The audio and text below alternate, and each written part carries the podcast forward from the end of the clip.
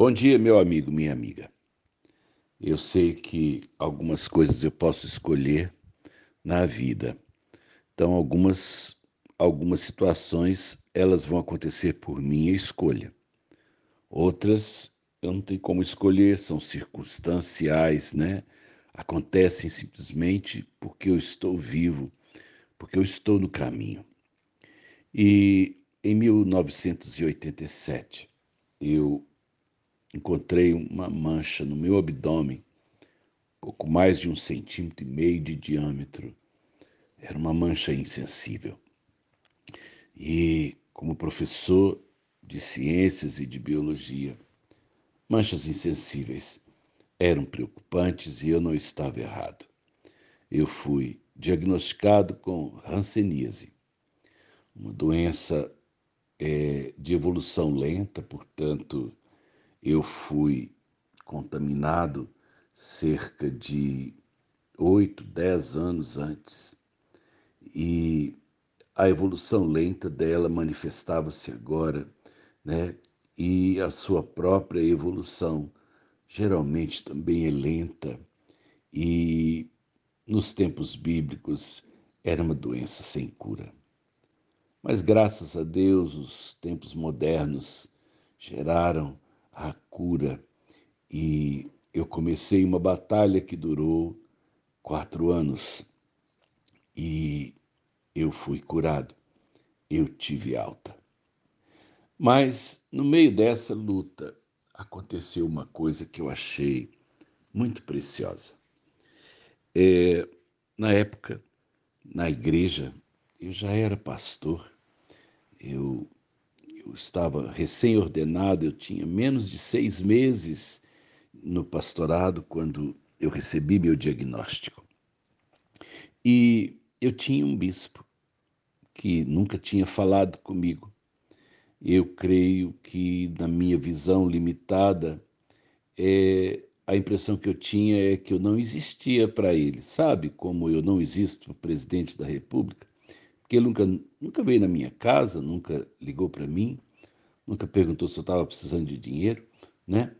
Essa era a mesma sensação, que eu existia numa igreja enorme e que tinha um bispo lá, né, no interior de São Paulo, que de alguma forma é, cuidava de uma estrutura pesada da qual eu era uma pedra, um componente. E eu tive uma surpresa. Eu recebi uma carta. Naquele tempo, gente, carta era escrito à mão.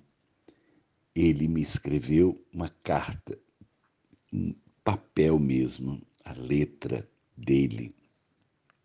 Nessa carta de próprio punho, ele dizia assim que ficou sabendo que eu me tornara ranceniano e que ele achou que precisava me dizer que ele também tinha sido, que ele tinha passado tempos atrás pela mesma experiência.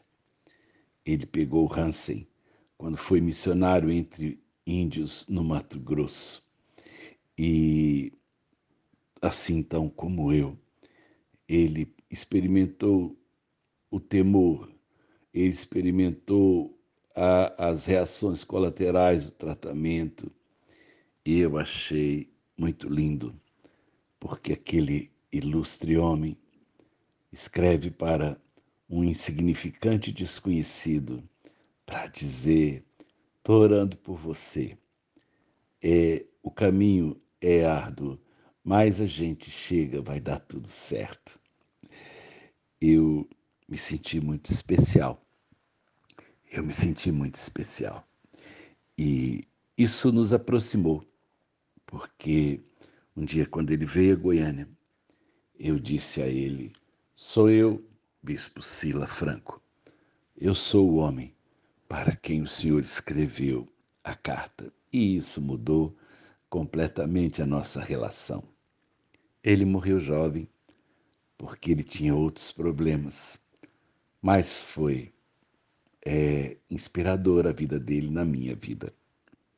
E eu queria dizer a você nessa manhã: Às vezes você tem a impressão que você é um ser insignificante, perdido, num grãozinho de terra do universo e que Deus não se importa com você. Mas Deus te conhece e Deus te envia todo tipo de mensagem e Ele te enxerga e Ele te acompanha. E ainda vou dizer para você, naquilo que não tinha como resolver, Ele falou assim: Eu vou lá, eu vou na forma humana. E Jesus foi esse Deus feito homem que se envolveu com as nossas vidas. Deus se preocupa conosco e não foi só de boca, ele mostrou isso na própria existência. Eu tenho essa paz. Eu tenho Deus que se preocupa comigo. Que essa manhã, essa certeza, também te acompanhe em todos os passos que você vai dar. Sérgio de Oliveira Campos, pastor da Igreja Metodista Goiânia Leste, Graça e Paz.